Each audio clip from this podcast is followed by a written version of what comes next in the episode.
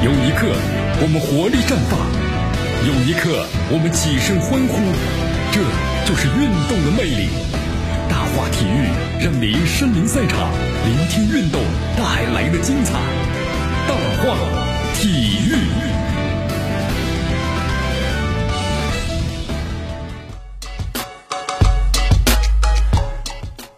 这里是大话体育，我是江南，继续锁定 FM 九十六点，继续关注我们的节目。呃，我们首先来关注一下啊，就是国际足联呢，昨天公布了最新一期的国家队的排名。咱们中国队啊，依旧排名是亚洲第九，世界呢排在了第七十六位。那么在亚洲方面的话，中国队排名呢没有变化，日本队呢还是亚洲的第一，伊朗、韩国、澳大利亚分列呢是二到四位，他们的世界排名啊都有所上升了。呃，在世界范围之内啊，比利时、法国、巴西和英格兰依旧排名是前四，葡萄牙上升了一位，排名在第五位了。好，这个排名的话呢，我们说，只要是你国际比赛呢赢了，对吧？这个就要加分啊，就能上升了。那么这段时间咱们中国队其实也没打什么国际比赛，因为新冠疫情的这个缘故啊。所以这个排名的话呢，我们说，哎呀，打铁还需要自身硬嘛。虽然这国际排名上升了，其实还是跟你的成绩有很大的关系啊。成绩好了，排名自然就上升了。好，我们再来关注一下这个中超联赛的一些情况。呃，十一轮的战罢了，是吧？但是出现了一些这个问题。你比如说，河北华夏幸福和北京国安队的比赛中，这个裁判的这个问题，你看，呃，出现争议嘛，判罚当中。那么现在呢，推上了风口浪尖啊。虽然在昨天我们也谈到了，咱们中国足协裁判部的表态说，裁判呢没有存在相关的问题啊，也没有闭着眼睛的胡吹这样的问题啊。但是球迷们呢，还是在不依不饶啊。呃，球迷们就认为啊，这个裁判呢有主观的恶意。肯定有这样的思维，就必须你要这么去说，然后呢，我才肯罢休啊。哎呀，其实球迷们的心态咱们都可以理解呀啊，面对争议呢或者判罚，当然有这个异议有申诉，这都是球迷和俱乐部的合法的权利。但是我们说了，面对真正的错判、漏判或者误判的话，咱们中国足协啊应该坚决的指出纠正，然后帮助裁判呢提高这业务水平，对吧？你不能老说这个裁判呢是对的，特别是过于一些明显的一些物品，但你裁判的话永远都没办法提高啊。你足球水平的提高跟它是综合性的，包括裁判因素也是这样的。一场的行云流水般的这个足球的话，对于整个的这个足球来说，那也是不光是观赏方面赏心悦目。那么技战术水平提提升方面，你不能别人这样进攻，你突然就吹停了啊！你说他犯规等等等等，是吧？好，当然我们说对于裁判的话呢，啊，咱们呢不能够无限制的去揣测这个裁判的脑子有问题啊，主观恶意，对吧？无休止的偏激指责。你看以前这些。呃，吹黑哨的时候啊，那批被抓的，像比如说陆俊，你看他经常呢收了别人的黑钱以后啊，对这个主队呢反而吹得松，对客队吹得还紧，然后怎么样呢？他突然给你判个点球，你看这种呢险恶用心啊，所以这样的一种做法就影响到了咱们球迷们，只要谁这么吹的一有问题，那都是主观恶意，是不是？我们说了，这样的话对于俱乐部、包括判裁判员、中国足球，其实都是有害无益的啊。呃，咱们客观上来说一下吧。争议判罚一直随着足球的诞生啊就有了，肯定是这样的，呃，也是足球的一个部分了。你看，我们说现在这个 VAR 啊介入足球领域之时呢，引起了很多的讨论，有赞成者也有，对吧？反对者也有。那么现在呢，我们说 VAR 介入了，但是好像也没有彻底消灭这个争议判罚的问题啊。呃，不光是中国足球有有这个问题，世界足坛呢同样亦是如此。好，当然这并不说呀，就是有这个争议判罚就一定是裁判员呢，就是是正确的。我们说错误的这个判罚、误判、漏判肯定是有的，没有被消灭过。但问题在于咱们怎么了？如何来看待这个裁判的这个失误？因为足球场上啊，它是瞬息万变的，有很多争议判罚的。那么争议点真的就在这个毫厘之间。你别说这个肉眼了，就算是借助 VAR，有的时候很难以准确的认定。那么如何在 VAR 的帮助之下，尽量的准确的做出这个判罚？目前呢是所有裁判的必修课。你看咱们中超这个裁判呢，目前的业务能力上呢，确实有提高之处啊。以前那批业务能力好的，但是假赌灰当中都沦陷了，是不是啊？收别人的黑钱，吹这个黑哨，你看最后呢都进监狱了。那这批业务水平高啊，但是可以思想品德不好，有问题。好，现在慢慢提出来新的一批呢，那么业务能力呢，确实还有需要的提高的地方。你看这一点，咱们中国足协啊，在九月初的通气会上就指出了，比赛中存在裁判的执法尺度啊不够统一，VR。借助效率呢及效果不太理想的问题，那么就是有问题了。出现争议判罚就一定是主观的恶意吗？咱们中国足球刚才江南也谈到了吗？你看深受假球黑哨之苦啊，那批踢假球的吹黑哨的球员，包括裁判员，之后的话都受到应得惩罚了，是不是？但尽管呢未来可能还会有个别的这样的黑哨，但是咱们不能够因为一些误判或者漏判错判，或者仅仅是因为争议就揣测这个裁判员又是不是个黑哨啊？好，这就是我们常说的这个有罪的推论啊，有罪的推论是容易的，但凡事都要讲究的规则。那么当争议判罚发生的时候，场上运动员没有指责谩骂裁判员的权利，这是必须的，否则这个裁判员就得不到尊重了，比赛无法进行下去，也没有这个地位和威胁。那么俱乐部呢有申诉的权利，但同样呢就是没有随意指责裁判恶意的权利。你看球迷们，我们说了啊，你抒发自己的观点没有问题，但是偏激指责。对待裁判的人身攻击，这呢确实也不太合适。那么你看，咱们中超本赛季啊，这个裁判的表现令人呢确实是有点失望啊，有点这个失望。咱们中国足球啊，我们说要进步的话是全方位的呀，不光是场上踢球的球员们，场上执法的裁判员们，包括呢场下管理的足协，还有各支俱乐部，包括广大球迷们，对不对？咱们都要这个共同的进步，尊重裁判，服从裁判，包括在全球范围之内，那都是俱乐部球员和球迷们的基本的规则。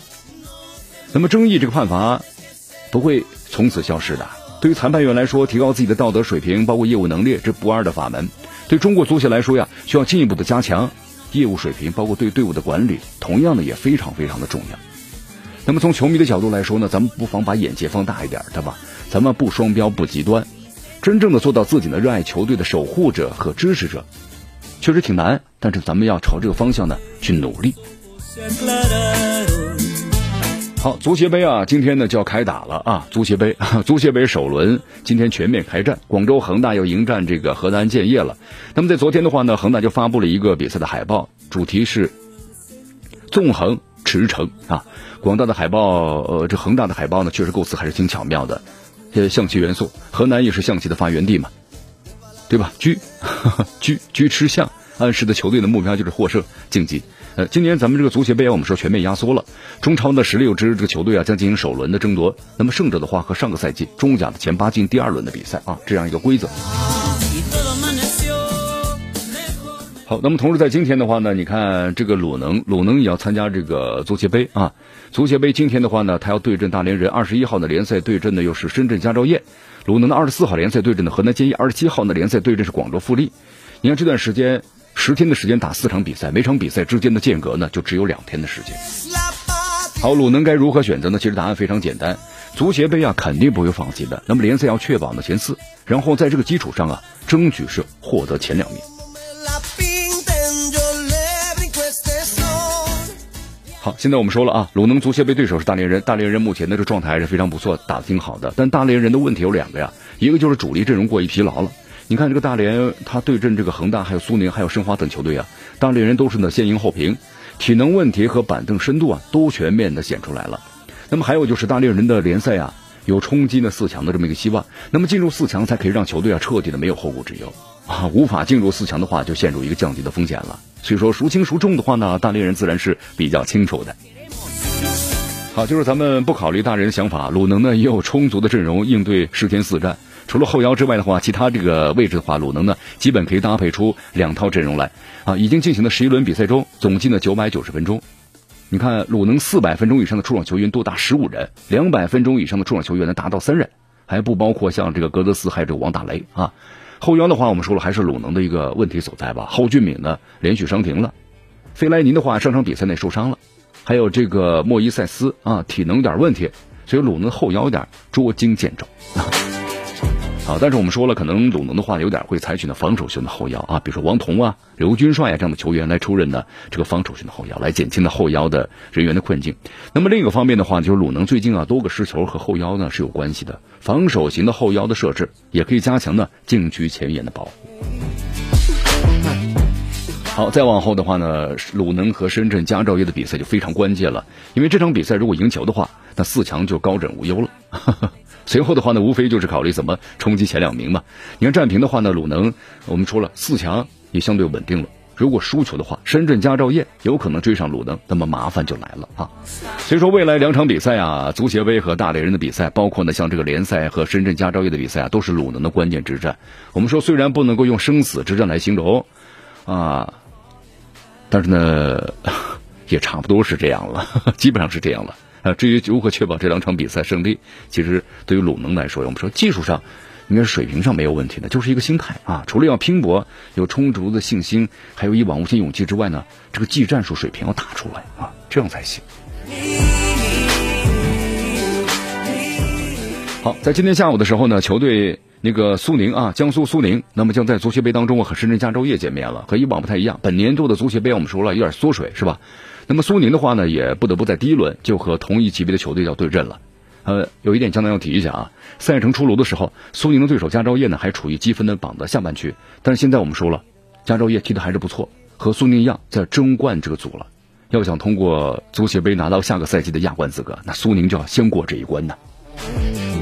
好，上个赛季呢，我们介绍一下啊，就是联赛排名更上一层楼的这个苏宁力压山东鲁能，挤到了积分榜的第四。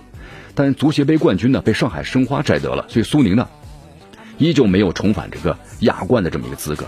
呃，球队二零二零赛季的出征仪式啊，俱乐部高层就明确表示嘛，就说我们本赛季目标就是力争打出好的成绩，向亚冠资格或者更高的目标发起冲击。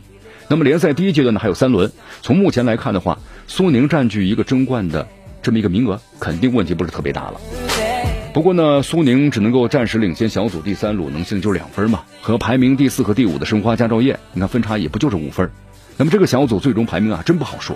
因为一旦落到第三或者更差的话，那就在第二阶段第一轮就和上海上港，那么和北京国安中的一支提前相遇了。你看，如果输过输给这个对手的话，那那就意味着苏宁将无缘通过呢联赛获得亚冠的席位。所以说，因为第二阶段有很多不确定因素，那么同时杯赛的冠军又能够直通亚冠，所以苏宁的话肯定不会放弃这个就是足协杯的。